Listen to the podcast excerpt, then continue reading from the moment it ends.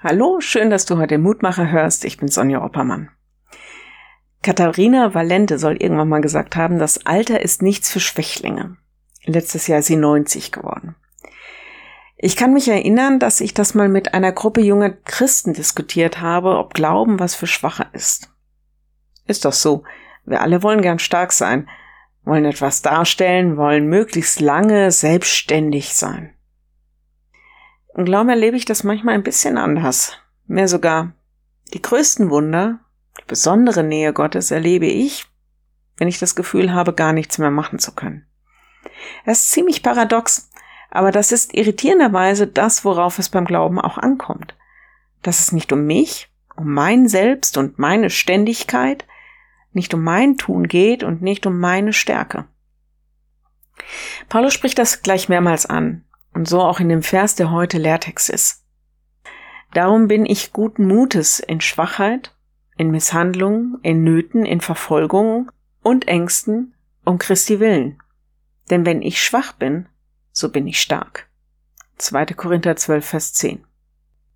Ich gebe zu, mir fällt das mit dem guten Mut sein manchmal ein bisschen schwer, wenn ich meine eigenen Schwächen aushalten muss oder wenn ich gar leiden muss. Dabei kenne ich Verfolgung, Misshandlung und Not nur aus den Geschichten anderer. Aber wenn ich feststelle, ich bin da jetzt zu schwach, ich bekomme das nicht hin, dann erlebe ich ganz, ganz oft, dass entweder Gott mich stärkt oder dass er für mich die ganzen Dinge regelt, so wie es gut ist.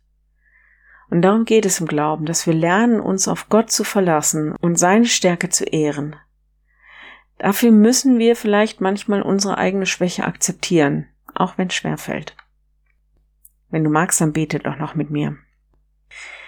Herr, du sagst, dass du dann besonders stark bist, wenn wir schwach sind.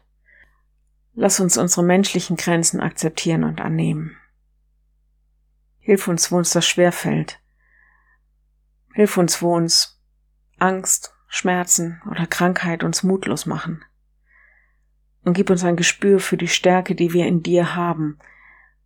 So lass uns mit unserem Leben deine Größe bekennen. Wir bitten dich für alle, die Schwachheit, Misshandlung, Nöte, Verfolgung, Ängste um deinetwillen erleben. Bitten dich für unsere Geschwister, dass du ihnen Mut schenkst, Stärke und Zuversicht, dass sie sich an dir festhalten können und dass du sie durch diese Zeiten sicher durchbringst. Amen.